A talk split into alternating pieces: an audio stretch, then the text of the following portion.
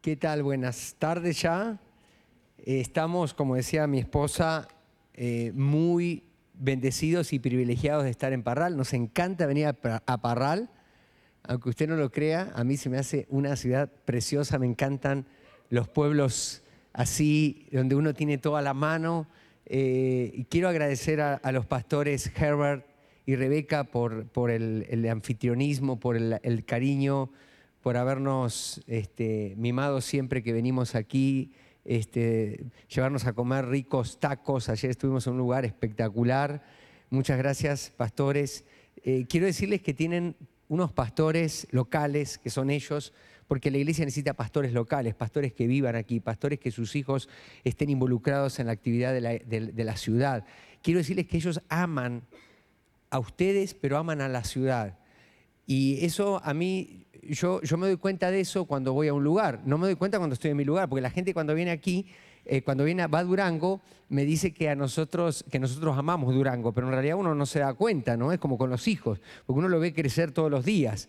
Pero quiero decirles que ellos aman esta iglesia, aman la ciudad. Y yo quiero que les demos un aplauso y un reconocimiento a los pastores Herbert y Rebeca. Les apreciamos, les amamos, son nuestros consiervos. Hemos visto cómo ellos han crecido en el ministerio y cómo Dios les ha dado una gracia. Ayer estuve en un, me pidieron que haga un taller de alabanza y les dije un par de cosas a los muchachos y la verdad hoy me sentí avergonzado porque dije, ¿qué les tengo que enseñar a ellos? Tienen, o sea, cada vez que uno viene aquí se te ponen lo- la, la piel de gallina, los pelos de punta, porque hay un ambiente de honra al Señor a través de la alabanza, a través de la música. Realmente felicitaciones muchachos, eh, felicitaciones Herbert, el trabajo que están haciendo. Y como ustedes saben, esto es algo que no solamente ha sido aquí eh, local, sino es algo que ha trascendido no solamente a otros estados de toda la República, sino literalmente a otras naciones. Y yo quiero decirle, hay dos, dos tipos de iglesia. Hay una iglesia que eh, tiene pastores y hay iglesias que tienen ciudades. Ustedes son una iglesia que tienen una ciudad que están pastoreando. Por supuesto que tienen pastores que les pastorean, pero ustedes ya están en otro nivel. Ustedes, una iglesia que tiene pastores, está pidiendo siempre que me bendiga, que me oren, me estoy viendo a ver para pasar al, frente todos los domingos con los mismos motivos. Y luego, cuando está el grupo de conexión, siempre hago las mismas peticiones. Y, luego es como que el domingo es el día donde vengo y me recargan las pilas o me pone la gasolina para tirar la semana a ver cuánto aguanto. Pero cuando ustedes tienen una mentalidad de reino como iglesia, que la tienen, ustedes están pastoreando una ciudad. Y no solamente una ciudad, sino como mencionaba la pastora Tita, están afectando la educación de todo un país. Ayer tuve el privilegio de ir a ver este, Vida con Futuro, esta, esta, esta iglesia. ¿Dije bien? ¿Así es? Esta escuela, perdón. Es impresionante. O sea, yo cuando llegué ahí y vi todo el, el- barrio donde está la colonia, este, muy eh, aglomerada, con muchas viviendas, y luego se levanta ese edificio literalmente como un faro en ese lugar, con una estirpe, con una, eh, mm, con una, una fachada y con un trabajo que se veía que estaban haciendo ahí los ingenieros, los albañiles, los de la electricidad, con un amor, con un compromiso, y ahora me entero que apenas están terminando y levantando promesas, realmente son una iglesia que están pastoreando la ciudad. Y están pastoreando también eh, la educación en todo el país y, por qué no decirlo, afectando también todo el continente. Y por supuesto, eh, son una iglesia que están afectando no solamente la educación, sino también el comercio. Yo sé que aquí eh, hay muchos comerciantes, hay muchos empresarios a los que Dios le ha dado gracia para generar finanzas. Necesitamos en el reino de Dios gente que tenga esa gracia y que esa gracia que tienen sepa que vino de Dios. Yo soy muy malo para hacer dinero. Mi esposa eh, eh, comenzó un proyecto hace un tiempo, puso eh, hace como 20 años, venta de pizza argentina y de alfajores, que es un producto que nosotros hacíamos en un momento recién llegados a Durango. Y ella me pedía que le ayude a vender. Jamás vendí nada. Yo regalaba, fiaba y me venía con todas las canastas vacías y mi esposa se ponía contenta, decía, ah, este, ya vendiste todo. No, ¿sabes qué? Mira, a esta persona se lo di, le dije que después me lo pagaba, a la otra no sé cuánto. No, me dije, no, no, no, no salgas más a vender, tú vas a estar en la cocina y vas a amasar la pizza, me dijo. Y así nos quedábamos en la madrugada y a mí me encanta amasar, amasar la pizza. Pero hay gente que tiene gracia para hacer dinero. Tienes que verlo como una bendición. Dice la escritura que Abraham era riquísimo en todo. Y entonces de esa forma tú vas a ver que el comercio, el negocio, lo que Dios ha puesto en tu mano, es un ministerio también. Y no es menos espiritual que predicar desde aquí. Por supuesto que es un ministerio muy importante. Ayer estuvimos la bendición, como les dije, de estar en un negocio de alguien de la congregación. Y me dio tanto gusto que estaba lleno ese lugar. Había un versículo bíblico, pero más que eso, se percibía el ambiente del reino de Dios. Porque nosotros, cada uno de nosotros que somos hijos de Dios y que pertenecemos a la familia de Dios, somos literalmente el lugar más cercano que tiene la gente que no conoce a Dios. Cuando la gente comparte con nosotros en el trabajo, en la escuela, en la familia, en el vecindario, aún los transeúntes cuando van por la calle y, nos, y conectan con nosotros a través de la mirada o a través de una conversación o en el supermercado, literalmente eso es realidad. Están teniendo un encuentro con Cristo, porque Cristo vive en nosotros. Y nosotros somos la manifestación de Dios en la tierra, eso es la iglesia. Nosotros somos literalmente el cuerpo de Cristo. Así que cuando nos tocan, están tocando el cuerpo de Cristo. Cuando hablan con nosotros, están hablando y conectándose con la mente de Dios, con la mente de Cristo. Por supuesto, manifestada de una manera imperfecta, de una manera a veces no eh, como queremos, por supuesto, eh, están, eh, están con, con una forma débil de manifestación, pero obviamente que eso va creciendo y ustedes están haciendo una gran diferencia en esta ciudad. Quiero felicitarles y quiero que se den un aplauso grande. Vida abundante, Dios te ama, Dios está contento contigo, está contento contigo, iglesia, y Dios quiere usarte para seguir afectando esta ciudad. Bueno, la pastora Tita eh, me, pidió que cuente un testimonio. Yo, yo, tengo que predicar. Así que si usted no está apurado, diga, vamos a aguantar eh, a este argentino duranguense por un ratito más. Dígale a la persona que está al lado mientras yo tomo agua.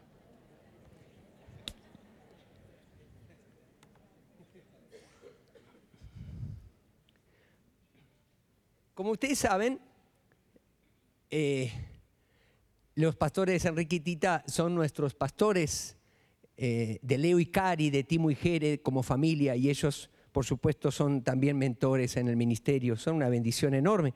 Y en una de esas visitas que hicieron a Durango, al pastor Enrique estaba, eran dos cultos, en el primer culto a las 10 de la mañana, la primera reunión, estaba por predicar y justo la ve a la pastora Tita que, pasa a sentarse y dice, ah, mi, mi esposa les va a dar un saludo. Y cuando usted le, da el lugar para que la pastora Tita dé un saludo, usted puede tener, puede eh, exponerse a grandes peligros. ¿Cuántos saben eso? Ustedes lo conocen, ¿no? Aquí.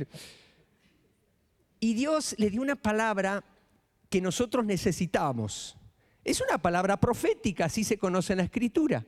Una palabra profética, una palabra de sabiduría, de ciencia, estaba todo mezclado, porque había cosas que ni ella sabía y las dijo en ese momento y después se enteró. Y era que nosotros, que estábamos eh, todavía terminando de pagar el terreno donde estamos, Dios nos ha dado la bendición de que el auditorio donde nosotros ahora estamos fungiendo, ahí en Durango, está en dos hectáreas y media, es decir, 25 mil metros. Y nosotros estábamos comprando una hectárea en ese momento, pero estábamos atrasados con los pagos. Y obviamente cuando uno está atado a una deuda, no puede tener libertad para avanzar en, eh, en la libertad, valga la redundancia, financiera, para entonces entrar en un modo generosidad. y obviamente todo se afecta. Así que Dios le dio una palabra, la pastora la soltó y le voy a, le voy a, a resumir. Lo que nosotros no habíamos podido eh, pagar en cinco años, literalmente lo pagamos en cinco meses, que era el 50% de lo que eh, faltaba para terminar el terreno, más de 1.250.000 pesos. ¿Qué fue la diferencia? Éramos prácticamente los mismos eh, en la congregación, el dinero obviamente salió de nuestros bolsillos, porque muchos piensan que los cristianos oramos y el dinero cae del cielo. Digo, si acá pasa, díganme, porque yo vengo y vengo con una bolsa enorme. Eh, yo creo en eso de que cae oro y todo eso, yo sé que son manifestaciones de Dios, pero generalmente la forma que tiene Dios de obrar es que lo hace a través de nuestro esfuerzo cotidiano, a través de, como les decía, la gracia que le dio a los, este, a los eh, eh, empresarios, a que tienen negocio y que pueden generar finanzas para dar trabajo y que otras personas también participen. Lo cierto es que en esa oportunidad hubo una gracia de Dios y en cinco meses terminamos de pagar el terreno. Pero eso no fue, no fue sino el principio del asunto, porque eso detonó tanta fe en la congregación que cuando llegó ese mismo año se nos rompió el techo del auditorio donde había estado eh, la pastora. O sea, había sido algo muy fuerte ese saludo. Ese saludo terminó en la rotura de un techo.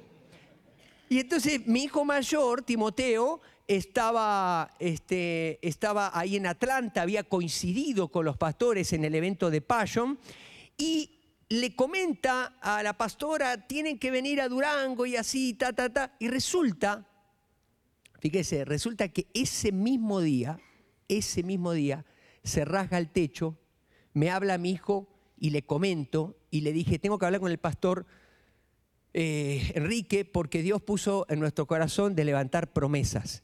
Y la verdad, yo soy malísimo para levantar promesas. Eh, no me inviten para levantar promesas. Pero, ¿cuántos saben que Dios se perfecciona en tu debilidad?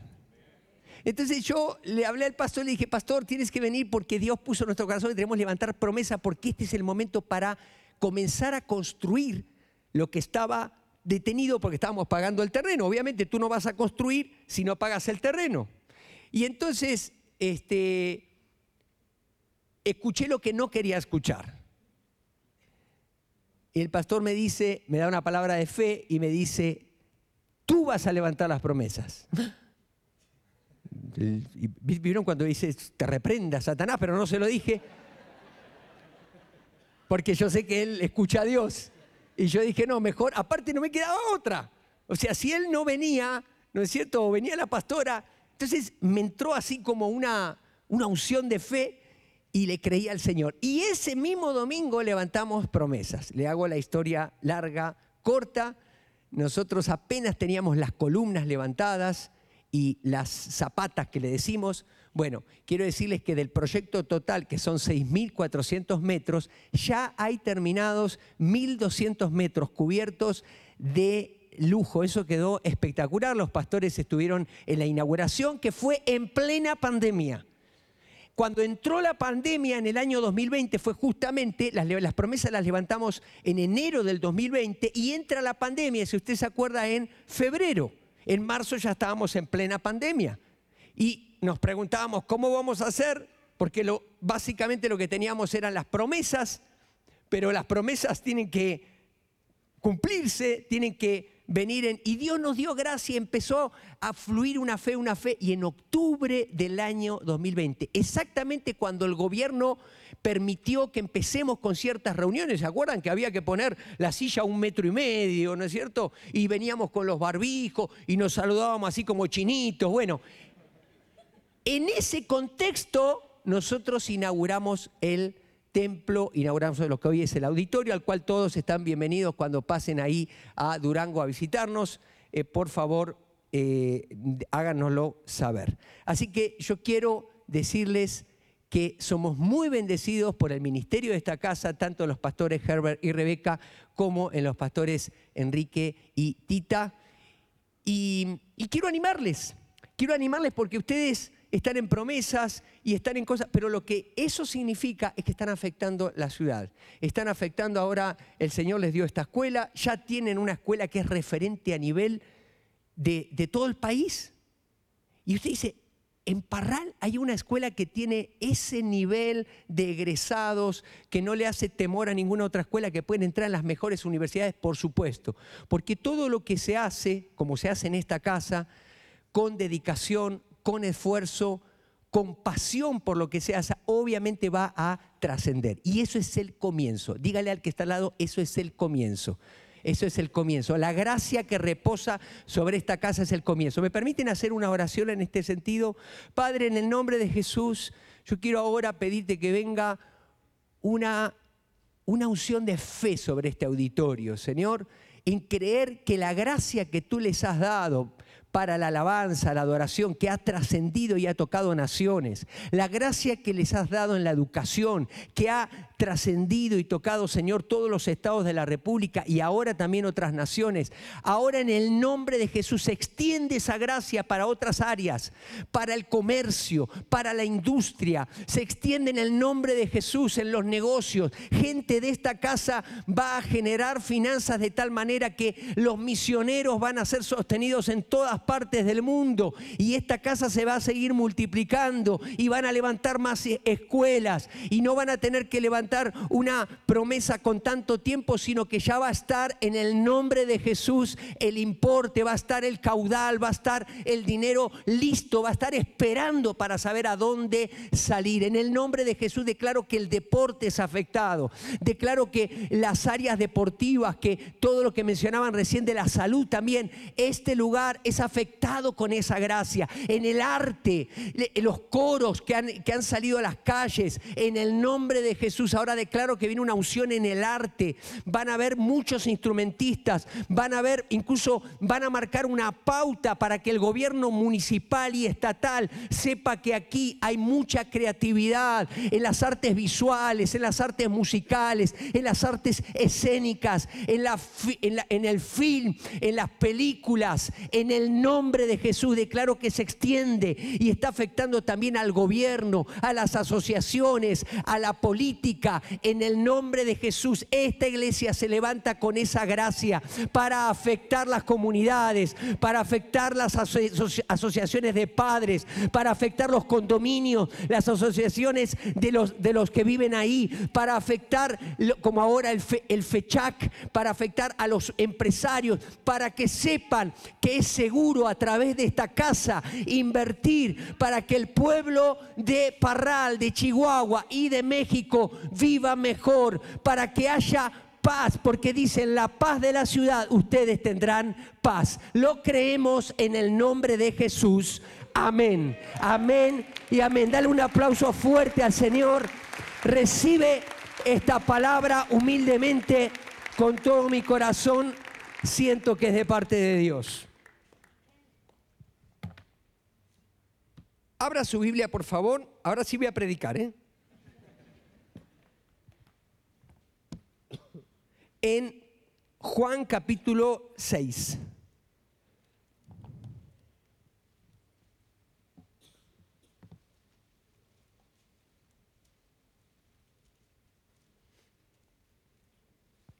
Juan capítulo 6.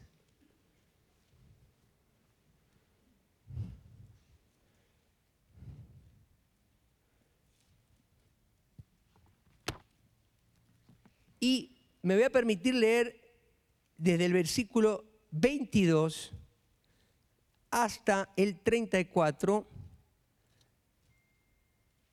siguiendo la nueva traducción viviente. Juan capítulo 6, verso 22 al 34. Yo sé que muchos de ustedes usan la versión 1960, a mí me encanta, pero eh, sé que a veces comunica en un lenguaje más coloquial esta versión y si usted tiene la 60, mejor sígame a mí porque va a andar confundiéndose con las palabras, pero si tiene la versión, la nueva traducción viviente, puede acompañarme. Juan capítulo 6, verso 22 al 34, y dice así la palabra de Dios. al día siguiente, la multitud que se había dado en la otra orilla del lago se dio cuenta de que los discípulos habían tomado la única barca y que Jesús no había ido con ellos.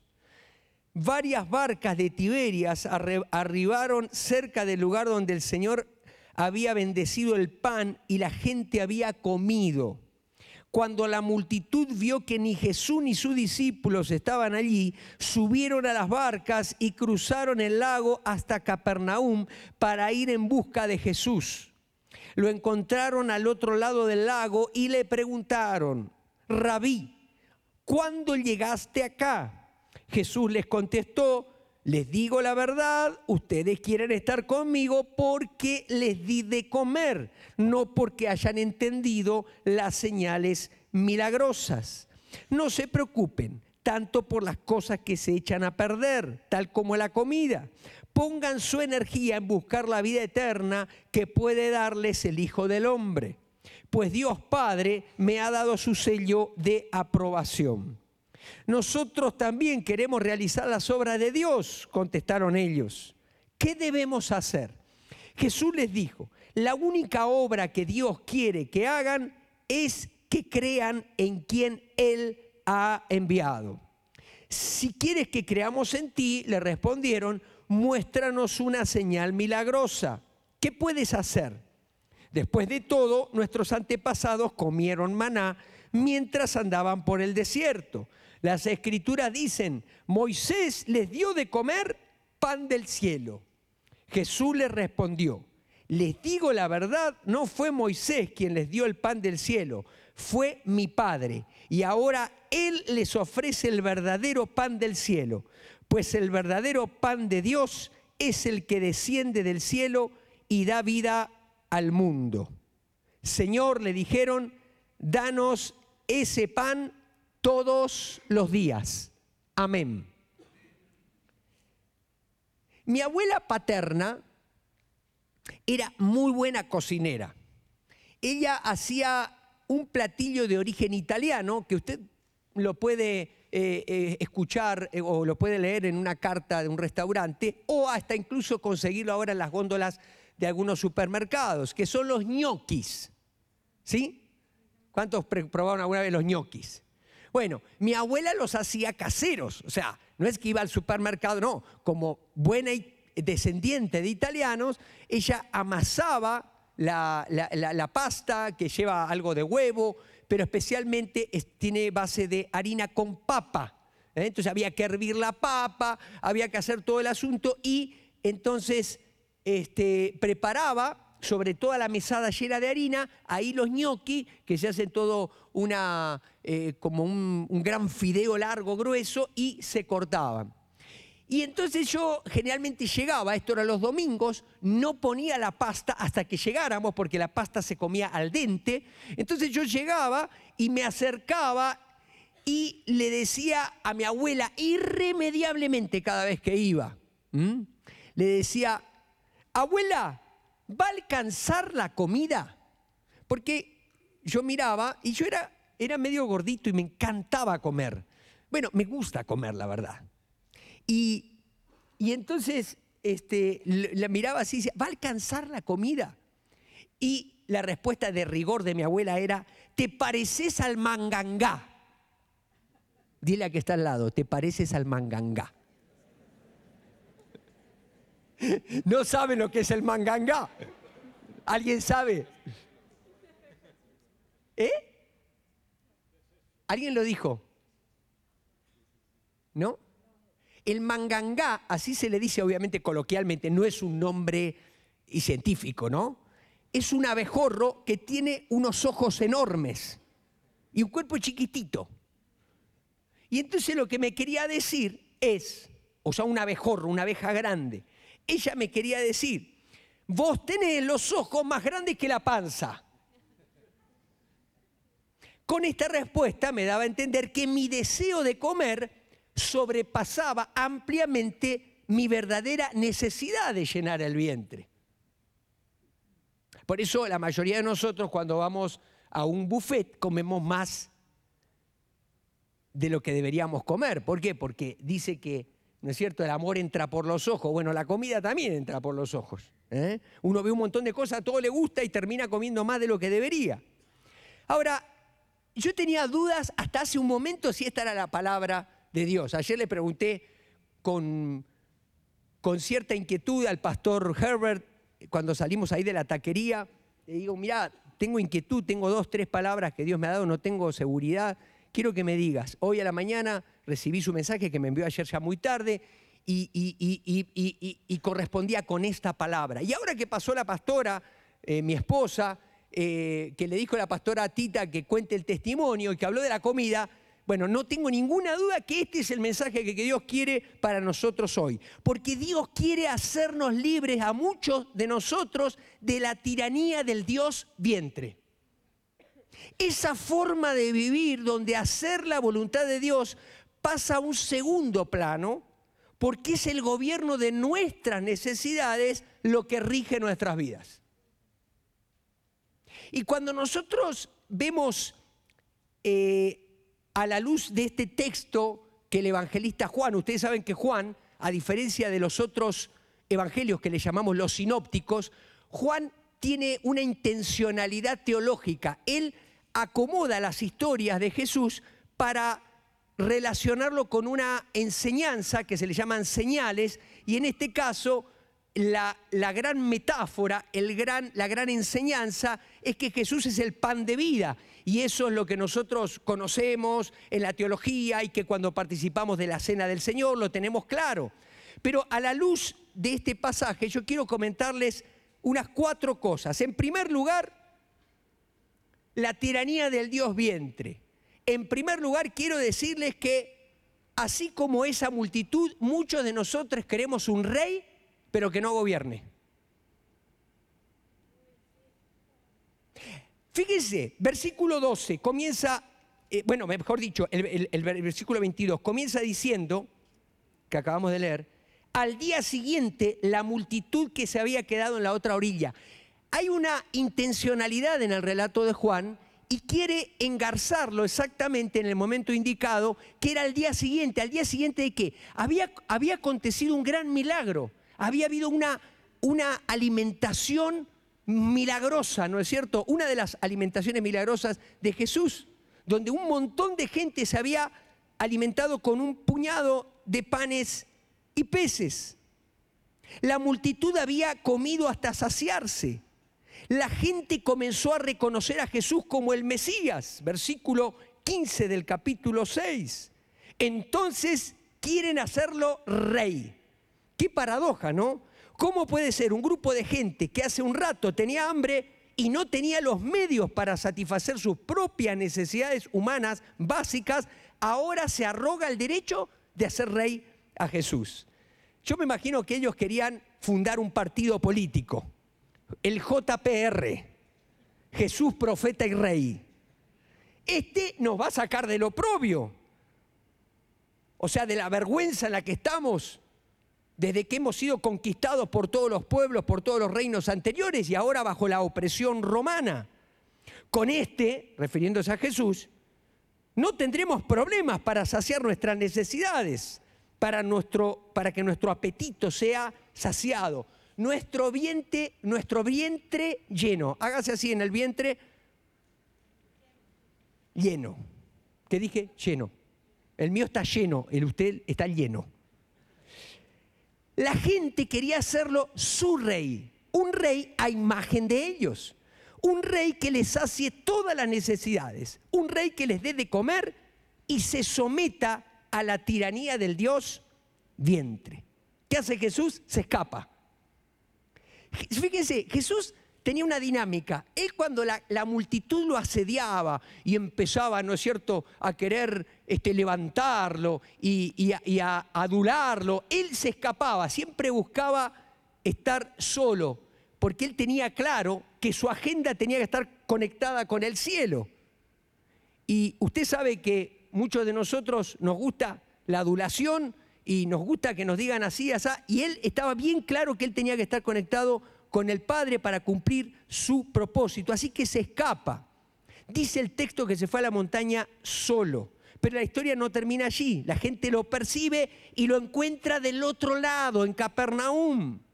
Jesús los confronta con sus verdaderas intenciones. Ustedes no me buscan porque quieren el gobierno de Dios, sino porque comieron pan hasta hartarse. Su vientre los guió hasta aquí. Nuestro vientre lleno se arroga el derecho de tener un rey, pero un rey que no gobierne. Nosotros queremos tener una figura este, regia en nuestra vida, pero no alguien que ejerce gobierno. Es como los, los hijos, ¿vieron?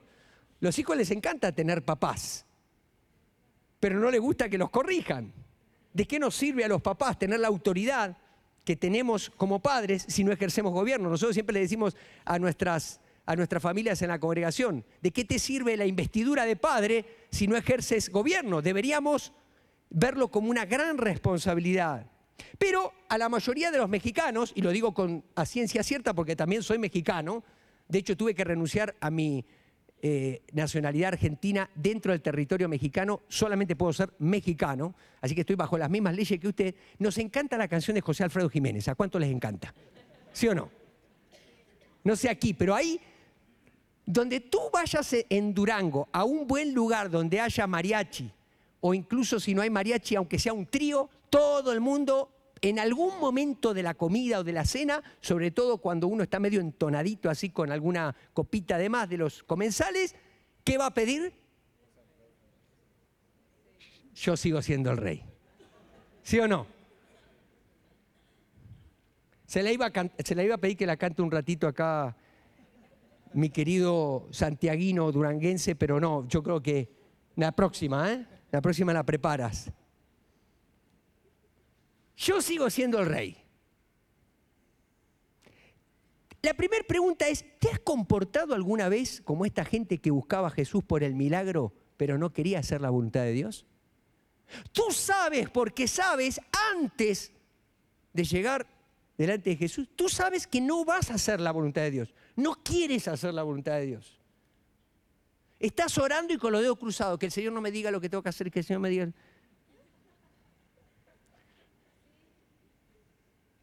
Yo sé que aquí no pasa, pero en Durango pasa.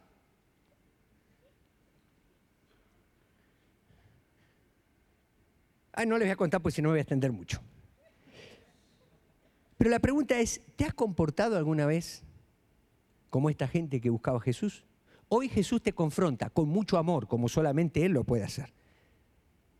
Y te pregunta, ¿me buscas porque quieres el gobierno de Dios realmente o porque quieres llenarte hasta hartarte, porque lo que te guía es tu vientre, tu deseo de satisfacer, como recién decía la, la pastora, el hambre emocional.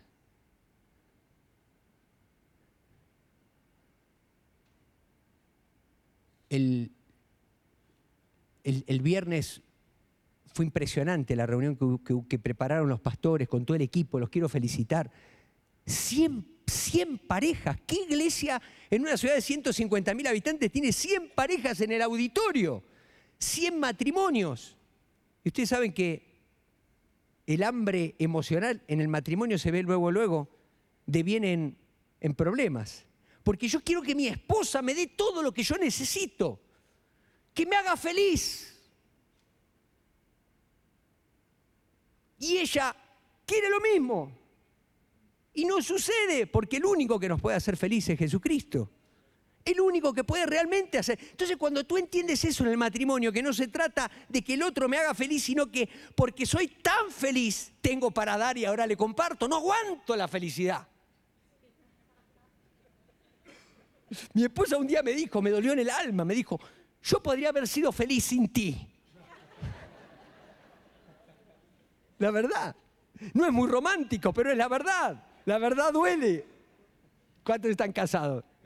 ¿Cuántas esposas después de lo que yo acabo de decir se lo pueden decir a sus esposos? Pero ¿saben qué? Detrás, detrás de, de mi detrás de lo que no quería escuchar, o mejor dicho, detrás de esa actitud autocompasiva a la que todos podemos asistir, vino una libertad a mi vida, porque dije, wow, es verdad. Yo la conocía a ella en el seminario, ya llevaba un año estudiando teología, era brillante, había sido líder en el sur de misiones, había estado un año en OM, había recorrido. Yo apenas había salido Varela. Dígame, ¿dónde está Florencio Varela? ¿Usted sabe dónde está Florencio Varela, donde yo nací? Bueno, mi esposa dice que no aparece ni en Google Florencio Varela. Pero ella es de Chipoletti, ¿no es cierto? Este, que según ella es la, ciudad de, Río Negro, pero resulta que en Florencio Varela nosotros tenemos un equipo de fútbol que es el Defensa y Justicia, está jugando en primera. Y en, defensa, en Chipoletti no hay ningún equipo de primera. No sabía dónde meterlo, pero ya lo metí, ¿no es cierto?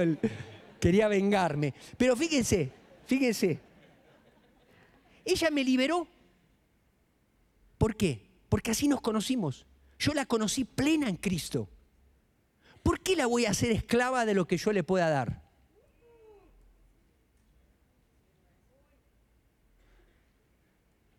Tú necesitas buscar tu saciedad en el único que puede saciarte. Él es el pan de vida. Démosle un aplauso a Jesucristo que está en este lugar. Dígale gracias, Señor. Por supuesto que no me... Tú eres el que sacia mi, necesidad de soledad. Nunca más voy a estar solo. Si estás viuda, estás eh, eh, divorciada, no importa la condición, tú estás en familia. Él hace habitar en familia al solo. El huérfano nunca más es huérfano en la casa del Señor.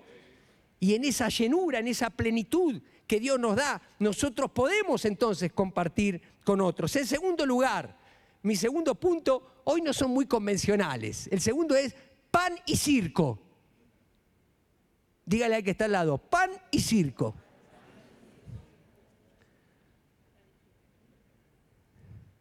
Es impresionante la revelación que hay en este texto. Se le acerca a la multitud y le dice, nosotros también queremos realizar las obras de Dios. Aludiendo a las palabras de Jesús, mi Padre trabaja y yo trabajo, que está capítulos antes, en el capítulo 5.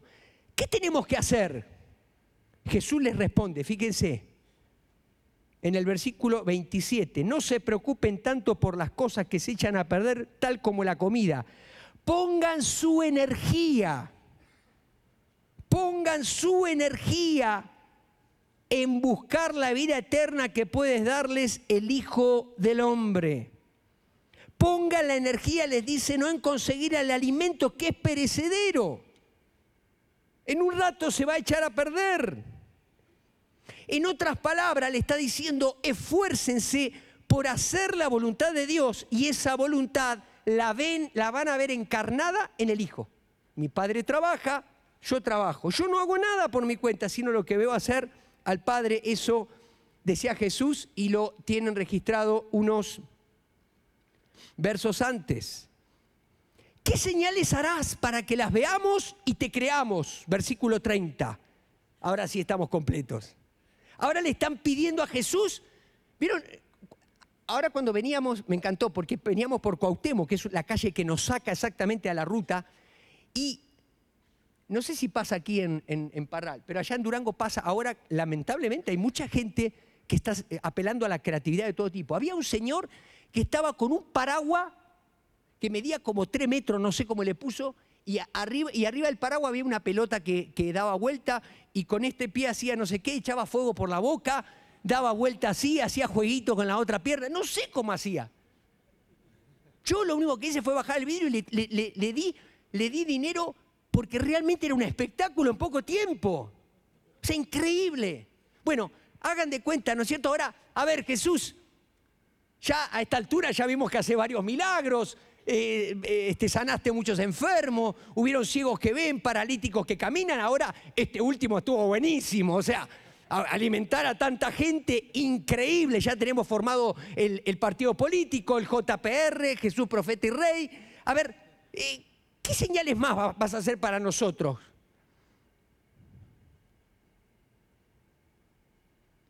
Es decir, se llenaron el vientre y cuando el, el vientre está lleno, ¿qué es lo que quiere? Circo. El pan ya está. ¿Ahora qué quiero?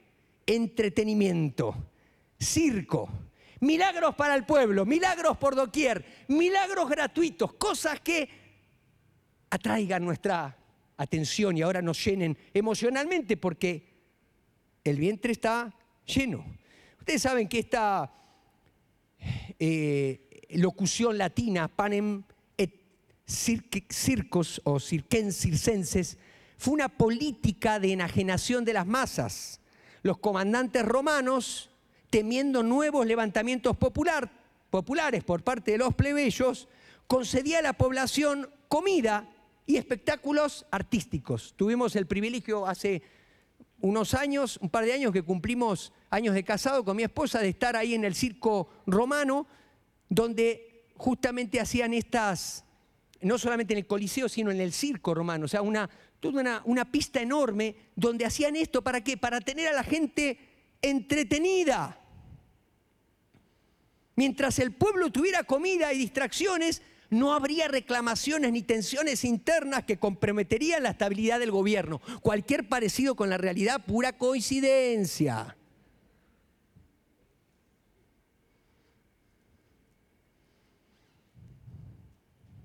Lo peor para justificar su petición a Jesús, citan a Moisés, que según ellos les dio maná en el desierto a sus antepasados, y cita las escrituras con un texto que no está en las escrituras. Algo así como, yo sé que aquí en, en Parral no hay, pero en Durango, porque como dice Pastor la Biblia, ayúdate que yo te ayudaré. ¿Sí? Encontrar, hay alguien, siempre hay alguien en la congregación que cita versículos que no existen. Bueno, lo mismo, aquí también. Porque era verdad que los israelitas fueron alimentados cada día con el desierto, con el maná del desierto. Pero no había sido Moisés, sino Dios el que se los dio. Pero esto es lo que sucede cuando estamos desconectados del cielo, cuando estamos desconectados de la voluntad de Dios. Le hacemos decir a la Biblia lo que no dice. Y anótelo, Éxodo 16, 4 y Salmo 78, 24. Cuando caemos bajo, la cuando, bajo el dominio de la tiranía del Dios vientre, hasta le hacemos decir a la Biblia lo que nos dice. ¿Para qué? Para de alguna manera dar anuencia a nuestra voluntad. Los judíos querían que Jesús fuera un productor de pan diario. Querían el pan y circo que los entretenga y los evada de lo importante, la responsabilidad de hacer la voluntad de Dios. Puede que nosotros también prefiramos la vida de pan y circo como un método de enajenación de nuestra responsabilidad en el mundo y de nuestra imitación de Cristo haciendo la voluntad del Padre. Si ese es tu caso, te estás conectando con esta palabra, el Espíritu Santo hoy quiere hacerte libre de eso. A mí me ha pasado muchas veces que me encuentro buscando textos de la Biblia para certificar lo que yo creo que estoy haciendo bien, pero en realidad yo sé, porque sé, que no es por ahí el asunto. Claro, en los, ministros no es tan evidente, no es tan... ¿Sí? Pero Dios quiere llevarnos a otro nivel. Iglesia, tú estás preparado. Estás preparada para ese nivel. En tercer lugar, consumo versus cosecha. Jesús sigue revelándose y va a hacer una declaración que pone a los judíos con los pelos de punta. Yo soy el pan de vida, contrastándolo con el maná de Moisés. Ellos tenían el maná de Moisés, ahora dice, él dice, yo soy el pan de vida. Porque he bajado del cielo no para hacer mi voluntad, sino la del que me envió. Y esta es la voluntad del que me envió, versículo 39, que ninguno se pierda, dice más adelante.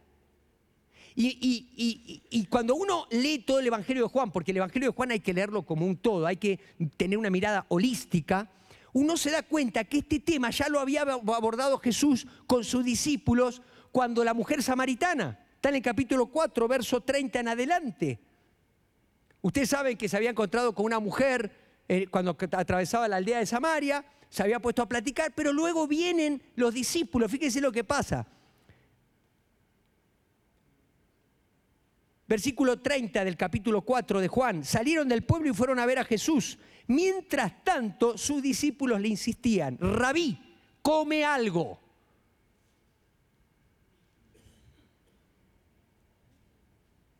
Yo tengo un alimento que ustedes no conocen, replicó él. ¿Le habrán traído algo de comer? Fíjense dónde tenían la mente los discípulos. Los discípulos estaban pensando en la gordita de Doña Chencha. Yo sé que aquí, aquí sí existe, ¿no? Algún lugar así sí. En todos lados hay una gordita de Doña Chencha. Dice, comentaban entre sí los discípulos, versículo 34 del capítulo 4, mi alimento es hacer la voluntad del que me envió y terminar su obra. Le dijo Jesús. Los discípulos se comportan como la abuelita de Jesús, ¿vieron? Yo no sé aquí, pero en, Durango sucede y siempre las abuelitas quieren que los chicos coman más de lo, de lo, de lo ¿sí o no? Ay, qué lindo el nenito, agarran los cachetes así, le agarran los cachetes. Es como que si está gordito y rozagante está más sano. Está bien, o sea, está bien, porque la función de las abuelas es malcriar a los hijos. Y ustedes lo saben muy bien porque tienen aquí pastores que, son excelentes docentes en esto de la paternidad y, y bueno, nosotros estamos aprendiendo ahora con dos, uno ya se casó y el otro todavía está en la casa, pero cuando, cuando, cuando, uno, se, cuando uno, el más grande se casó, yo no podía creer lo que duraba el refrigerador. Le dije a mi esposa, le dije, Cari, le dije, antes comprábamos y en una semana se acababa. Esto es una bendición de Dios, vamos a darle gracias a Dios. Pero me queda otro, oren por mí, por favor, porque estoy esperando. Y el otro come el doble, no saben lo que es. Ya lo conocen ustedes, ¿no? Jeremías. Algunos de ustedes lo conocen. Se comparte, hay como, hay, Señor, come algo. Estaban en otra sintonía. Porque es una propuesta sutil para meter al maestro en la sociedad de consumo palestina. El tipo de vida regido por las necesidades humanas ay maestro, come algo. No les había importado lo que había sucedido con la mujer samaritana. La mujer había salido y todo un pueblo se había, sanado, se había, eh, eh, eh, había escuchado el Evangelio. Es la primera misionera. La primera misionera ahí está. Fue y predicó el Evangelio. Dios la había rescatado de donde estaba. Había sido impresionante lo que ocurrió ahí. Incluso había habido un acto social muy fuerte de dignificación de la mujer. Un acto social importantísimo porque Jesús estaba hablando con una mujer en público. Eso era impensado y menos para alguien con el estatus de un rabí. Pero además una mujer samaritana. O sea que pertenecía al pueblo antagónico, al pueblo judío. Ustedes saben la historia. Pero además una mujer de mala reputación. Por eso la mujer había venido a plena hora del día a buscar agua en un lugar donde hace mucho calor. En medio de todo eso, ellos están preocupados porque el maestro no había comido.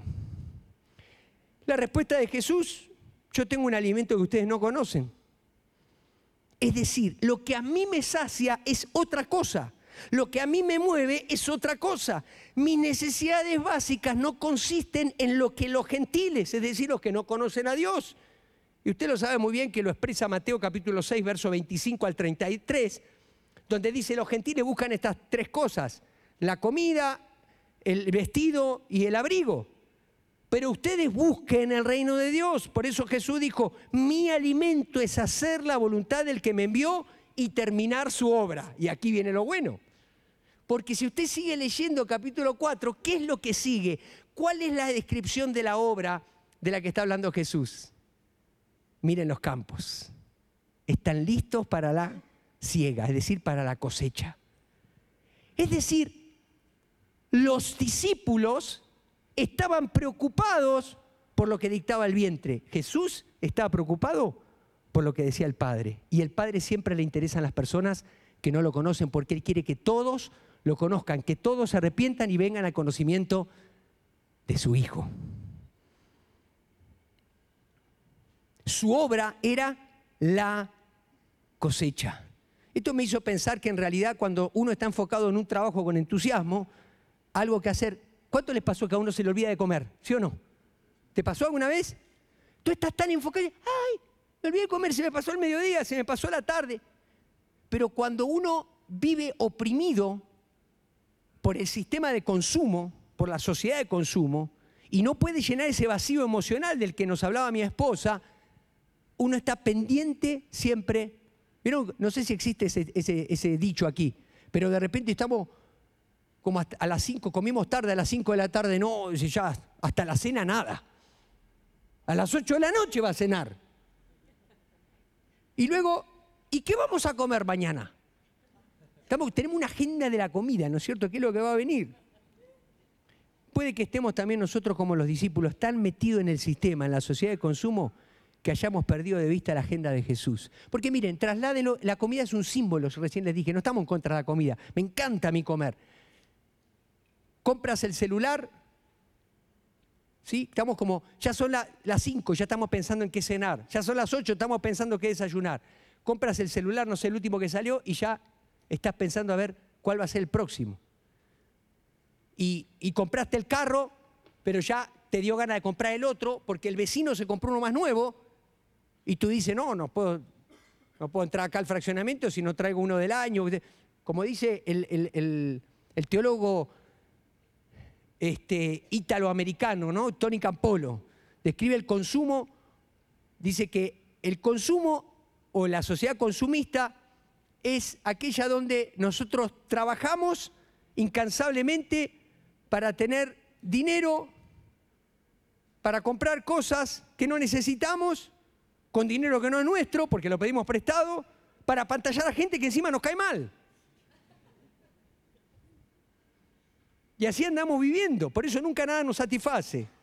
En cuarto lugar, y a mí me ayuda, no sé si acá tiene el sistema ese, pero si el del teclado pasa, me va a dar el mensaje que tengo que terminar y mi esposa no me va a mirar mal y... nada mentira. Si me ayudas, creo que Conrado estaba. Punto número cuatro.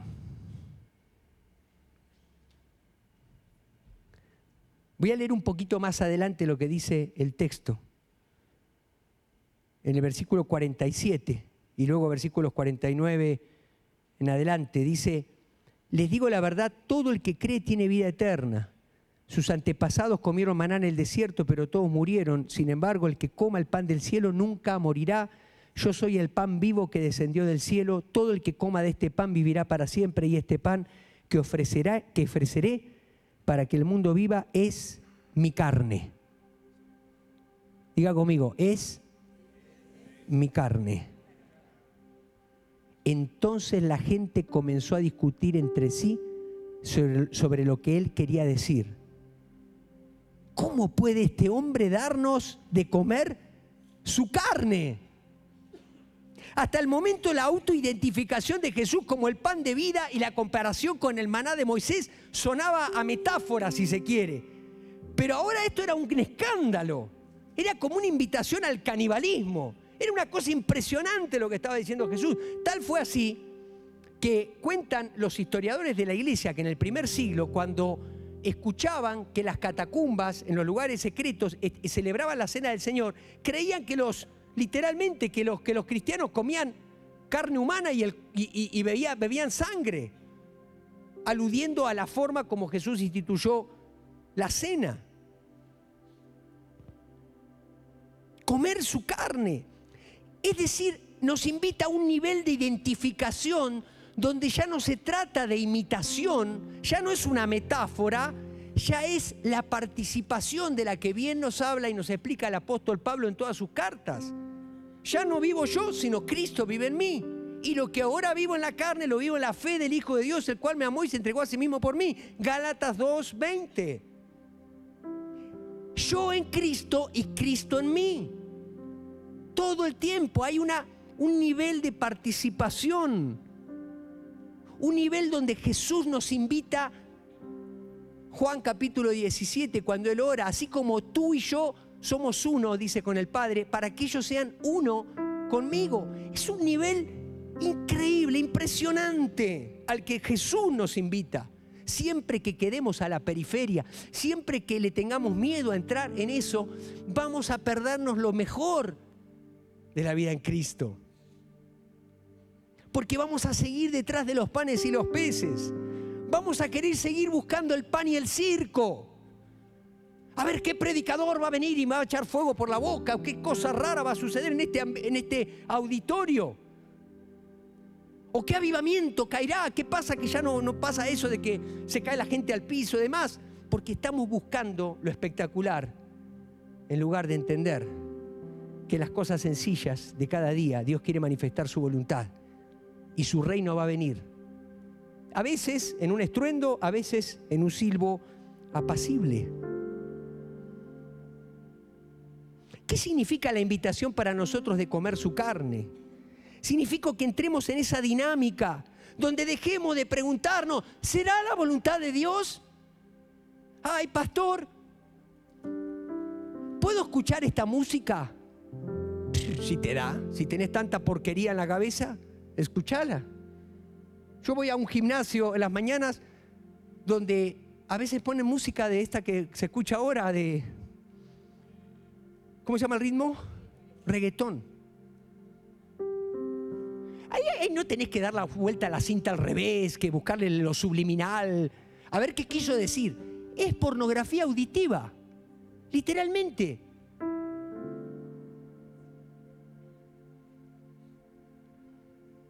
Ya se lo dije al, al, coach. Yo no puedo venir a un lugar a donde está eso, o sea, no puedo hacer ejercicio, no puedo concentrarme en lo que tengo que hacer, aunque entiendo la mitad de las cosas porque aparte no se le entiende nada. Ay, pastor, ¿puedo escuchar a Maluma?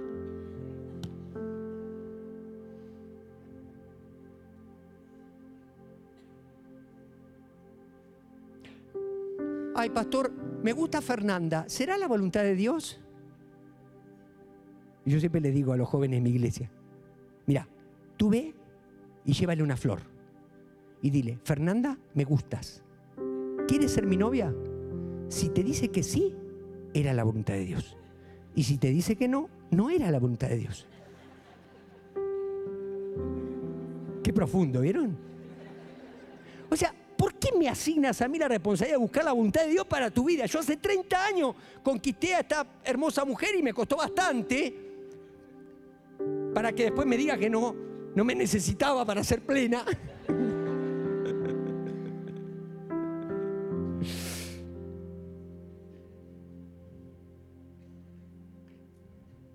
porque no queremos asumir la responsabilidad de madurar.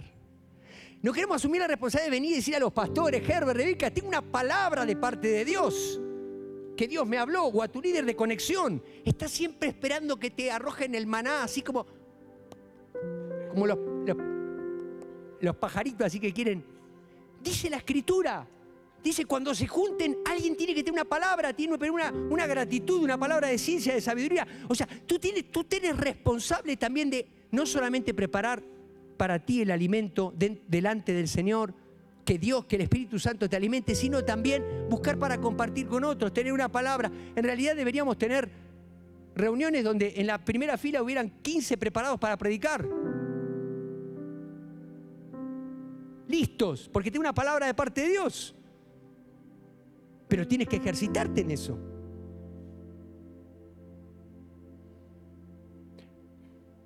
No queremos asumir la responsabilidad. No queremos cambiar la pregunta e-, egocéntrica de, ¿cuál será el propósito de Dios para mi vida?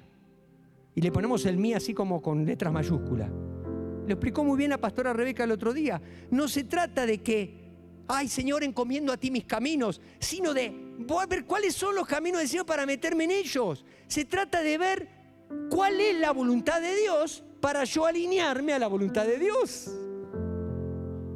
¿Y saben qué? La voluntad de Dios, como dice el Pentateuco ahí en Deuteronomio, dice, es más fácil de lo que ustedes piensan, está tan cerca de tu boca y de tu corazón. Obedece lo que entiendes y lo que no entiendes se lo preguntas al Señor en el cielo. Porque a veces andamos buscando la hermenéutica, ¿no es cierto?, de los caballos blancos del Apocalipsis y no vemos que el diablo nos está engañando y estamos escuchando cualquier cosa o viendo cualquier cosa tan evidente que no corresponde a alguien que ama a Jesús. Me contamina, me, pudre, me, me lleva al circo. Comer su carne es la invitación a un modo de vida lleno del Espíritu Santo, donde vivimos en Cristo haciendo la voluntad de Dios. siendo nosotros la voluntad de Dios para el mundo. Siendo eso, una, una, una iglesia que encarna la voluntad de Dios. Termino con esto. ¿Alguno vio o cuántos vieron de ustedes la, la Sociedad de la Nieve, la película? ¿Sí la vieron? Es la segunda película famosa que trata sobre el tema. La primera fue Viven. Fue una película que se hizo ya hace como 20 años.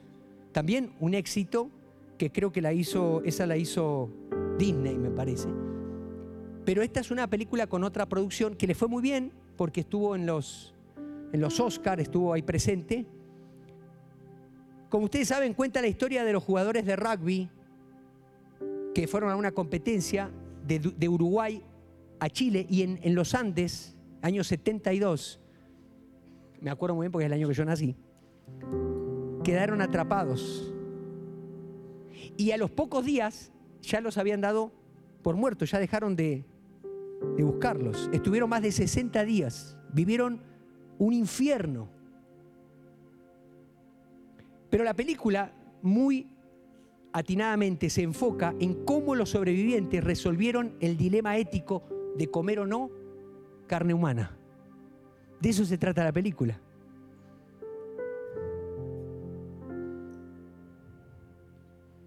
Incluyendo el cuerpo de sus amigos y parientes.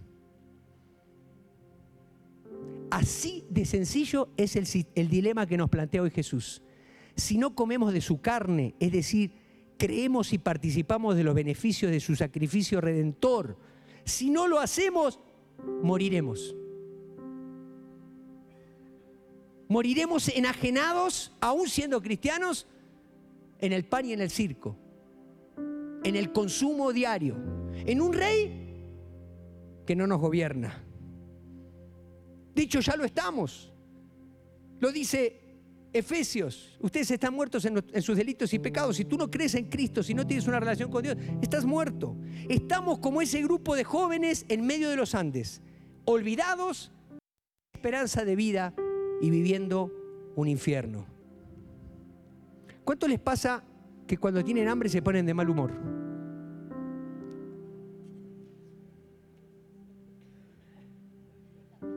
Esa es una señal de lo fuerte que es. Y eso, y no tiene que ver con gordura, no tiene que ver con, con, estar excedido de peso. Nosotros tenemos un hermano en la congregación que cuando tiene hambre, no, Dios mío. Mejor no te lo topes. ¿Por qué? Porque es un símbolo de cómo nos rigen nuestras necesidades. Les pido que Cierren sus ojos, por favor. Quiero hacer un llamado, si me permiten los pastores. En primer lugar, quiero hacerte una invitación a que hoy le entregues tu vida a Cristo, si no lo has hecho antes. Si quizá es tu primera vez o has venido varias veces,